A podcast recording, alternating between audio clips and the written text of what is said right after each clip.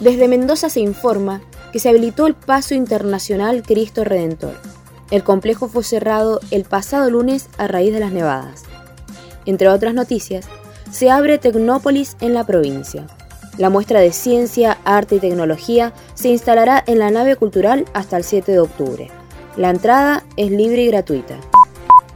Otra noticia. Capital dará 600 pesos a los estatales que el 21 lleguen en bici. Por celebrarse esa jornada, el Día Mundial sin Automóvil, los trabajadores que cumplan la consigna del municipio recibirán una suma de dinero y serán agasajados con un desayuno. Informó Julieta Díaz de FM Gatzen para la cadena federal de noticias Aero.